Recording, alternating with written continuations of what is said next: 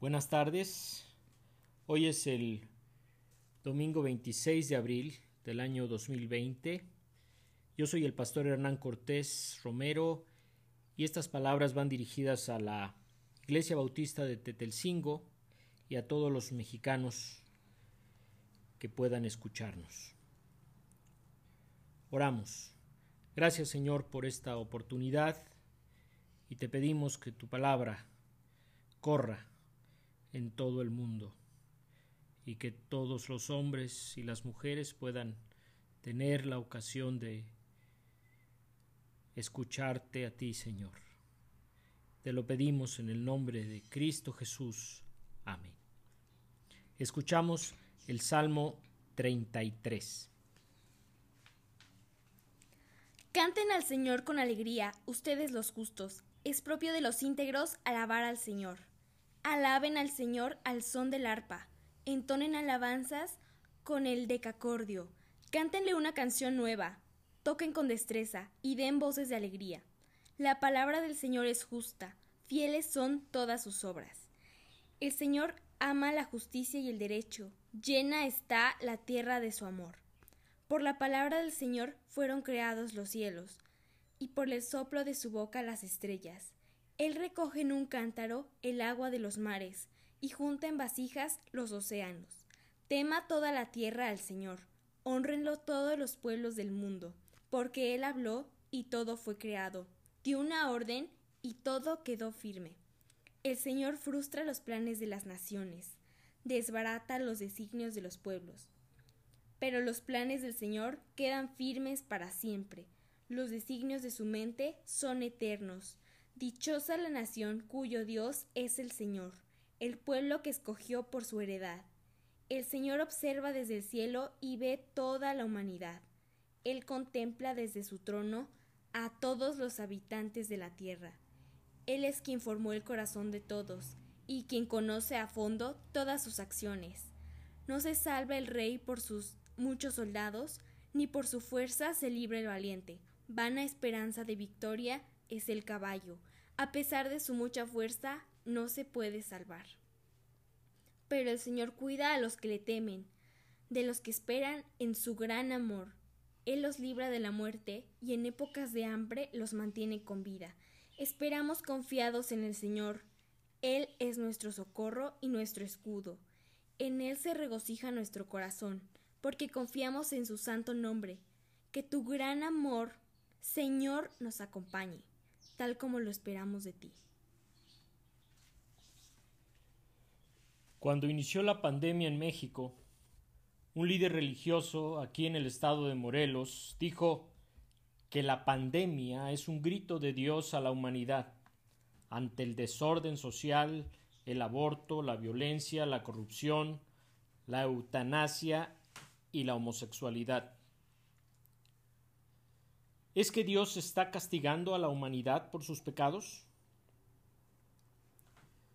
Cuando vemos todos los muertos en el mundo, ¿pensamos que Dios está actuando cruelmente contra la humanidad? Lo que yo puedo decir es que Dios ama la justicia y el derecho, que llena está la tierra de su amor. Si pensamos que Dios es injusto, nos equivocamos porque Él actúa con justicia delante de todos los hombres. Y la justicia de Dios no es semejante a la nuestra. Aquí en la tierra pensamos que la justicia, que poco se aplica, es dar a cada uno lo suyo. Pero la justicia de Dios está llena de compasión y misericordia. Y en el juicio que Dios hace sobre la humanidad, su misericordia triunfa dice el apóstol Santiago en el capítulo 2, versículo 13. Y ninguno de nosotros tendríamos razón en acusar a otros y culparlos por la tragedia que vivimos a causa de la pandemia. Cuando señalas a alguien con un dedo, recuerda que otros tres dedos te apuntan a ti. Ninguno en esta tierra es justo delante de Dios. Lo que el profeta Jeremías sí dice es que por la misericordia del Señor no hemos sido consumidos, porque nunca decayeron sus misericordias. En Lamentaciones capítulo 3 versículo 22. Si son más de cien mil muertos en el planeta por causa de la epidemia, no significa que ellos son los únicos culpables. Porque si Dios pagara a cada uno según su delito, seríamos muchos millones los muertos. Pero Dios es misericordioso. El gran amor del Señor nunca se acaba y su compasión jamás se agota. En otra versión de Lamentaciones capítulo 3 versículo 22. Por eso hemos de alabar al Señor, porque su amor por la humanidad no se ha acabado y su compasión no se ha agotado. Alguien podría cuestionar a Dios por qué ha ocurrido esta desgracia en el mundo y en el país. Y Dios nos respondería como le respondió a Job en algún momento. ¿Quién eres tú para dudar de mi providencia y mostrar con tus palabras tu ignorancia? En el capítulo 38 versículos 1 y 2.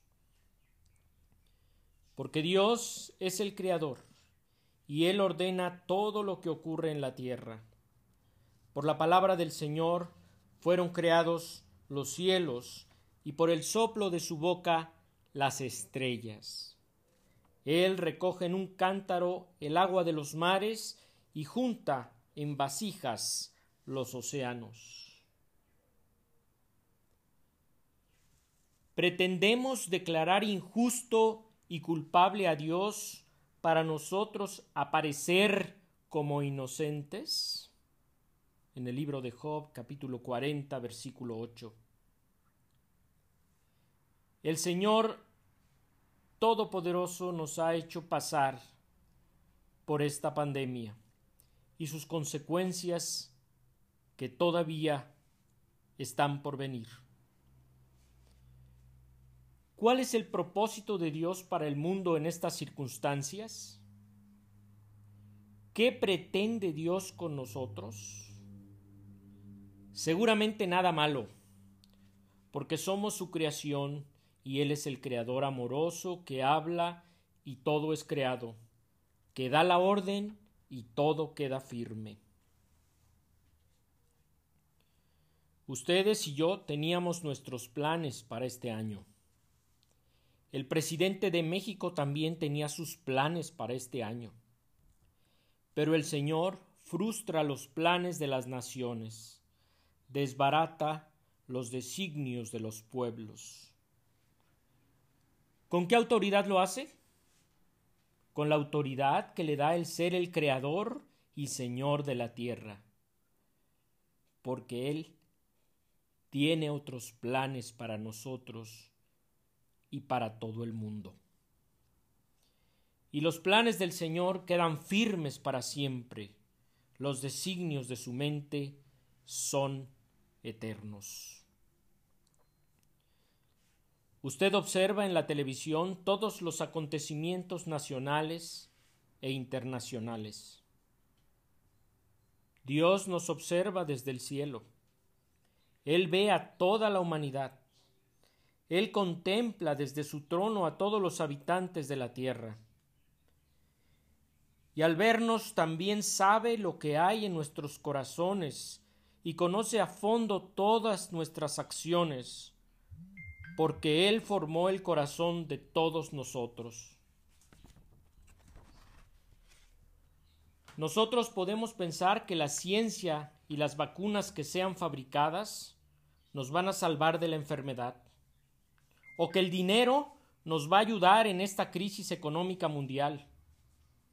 Pero es el Señor el único que tiene el poder sobre todo y sobre todos para librarnos de la muerte y mantenernos con vida. ¿Ha pensado que Dios ha trastornado al mundo para que nos demos cuenta que no somos tan fuertes como creemos? ¿Ha pensado que Dios nos ha quitado lo que tenemos para que lo busquemos a Él como nuestro único bien? ¿Ha pensado que Dios nos ha llevado al límite de la incertidumbre para que pongamos nuestra confianza en Él y en su Hijo Jesucristo? ¿Ha considerado que Dios nos da esta ocasión para arrepentirnos de nuestros pecados y pedirle perdón? Entonces es el momento de invocar a Jesucristo como nuestro Salvador. Él nos perdona y nos salva. Es el momento de confiar en la misericordia de Dios y esperar que Él nos libre de la muerte y nos dé el alimento que necesitamos en época de hambre. Confiemos en el Señor y en su Hijo Jesucristo. Él es nuestro socorro y nuestro escudo. Su amor nos acompañará en este tiempo de aflicción. Amén. Escuchemos el himno Contigo Cristo quiero andar.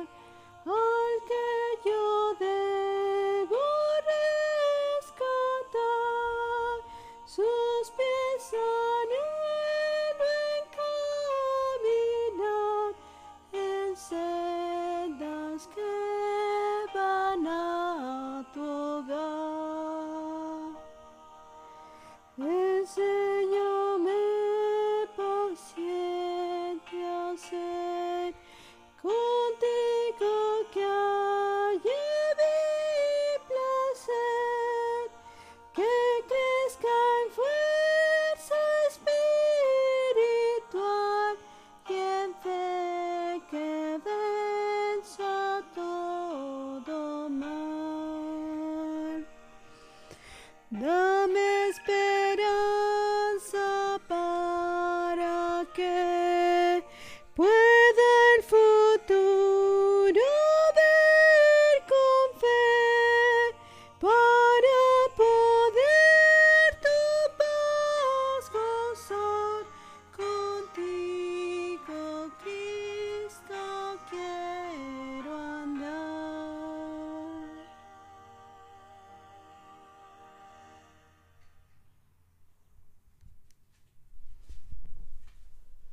Que Dios los bendiga amigos.